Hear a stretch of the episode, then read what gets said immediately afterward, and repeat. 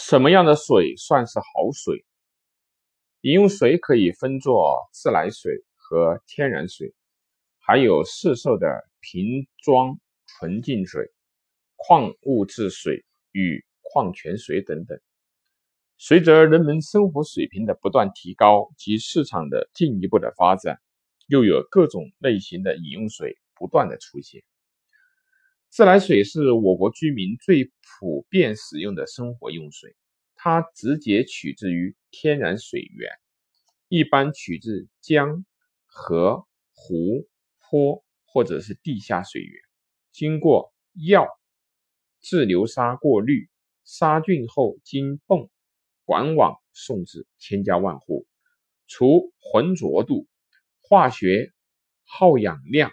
细菌等指标。有所改善以外，其余指标基本没有变化。我国二零零七年的七月一日实施的生活饮用水卫生的标准，将检测项目从原来的三十六项增至一百零六项，使我国城乡居民使用的自来水基本上达到了世界卫生组织提出的饮用水安全标准。二零一五年新的食品安全国家标准包装饮用水开始实施，该标准强制统一了各种饮用水包装上的名称。标准规定，市场上的包装饮用水只分为饮用纯净水和其他饮用水两类。食品安全国家标准包装饮用水规定。除了天然矿泉水以外，市场上在售的包装饮用水只分为饮用纯净水和其他饮用水两类。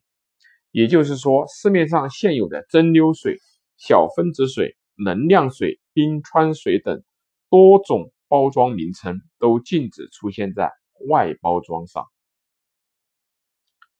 生命起源于水，喝什么样的水就有什么样的健康。随着饮用水种类的不断的增多，越来越多的人在饮水的同时，也越来越不踏实，也越来越认识到喝什么水是一个严肃的科学问题。究竟什么样的水才是好水呢？对人，有人对于长寿村、俄罗斯高加索地区、巴基斯坦的芬扎等进行了采访调查。发现那里的人的寿命很长，百岁老人比比皆是，居民很少生病，而且还能够下地干活，有的还能够结婚生子。我国楼兰地区九十岁的老人还在下地干活，究其原因，最重要的一条是那里的水好。这些长寿村的水都有如下特点：不含有害物。这些有害物包括细菌、有机物、氯等化学污染物，过多的铁、钙及杂质，无色、无异味、弱碱性，pH 值为七到八。北京自来水的 pH 值为六点五到六点七，是偏酸性的，含碳酸根离子，这样子的水会口感好、凉爽。含适量的矿物质成分，钾、钠、钙、镁的含量在每升一百毫克左右，且比例适当，硬度适当，介于五十到两百毫升每升。碳酸钙剂含适量的溶解氧，每升在七毫克，分子团。小，活性高，能量大，具有较好的生理营养功能，既有较好的溶解力、渗透力、代谢力、乳化力、扩张力、净化力。水营养学专家认为，天然、健康、安全的水才是好水。好水必须是符合自然规律的健康水。要符合七条标准：第一，没有污染的干净水，但是仅仅净化饮水，是远远不够的，更应该注意水质的成分对身体的影响。第二，含有人体必需的矿物元素的水，这种生命动力元素的离子，影响或者是决定水的酸碱度、硬度和水分子团的大小。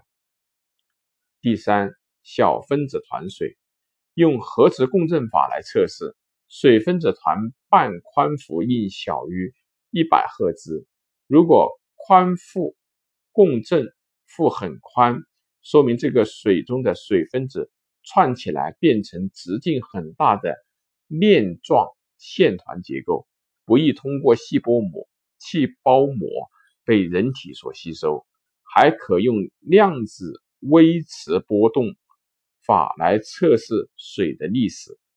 正值达到正的二十的水最好，负值到负二十时，水分子。凝聚结构对人体生物化学反应不起媒介作用，这种水就是死水。第四，弱碱性水 pH 值最好是七到八，以维持机体的酸碱平衡。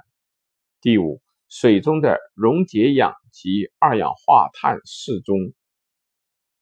第六，保持一定硬度的硬水。水中的各种离子构成水的硬度，硬水含钙量高，硬水阻止有害成分如铅、镉、氯、氟等发挥有害作用。研究表明，长寿与经常喝硬水是有关系的。第七，活水，即水的营养生理功能没有退化的水，有生命活力的水。水的功能包括。溶解力、渗透力、扩张力、代谢力、乳化力和洗净力。简而言之，喝水有三宜三不宜：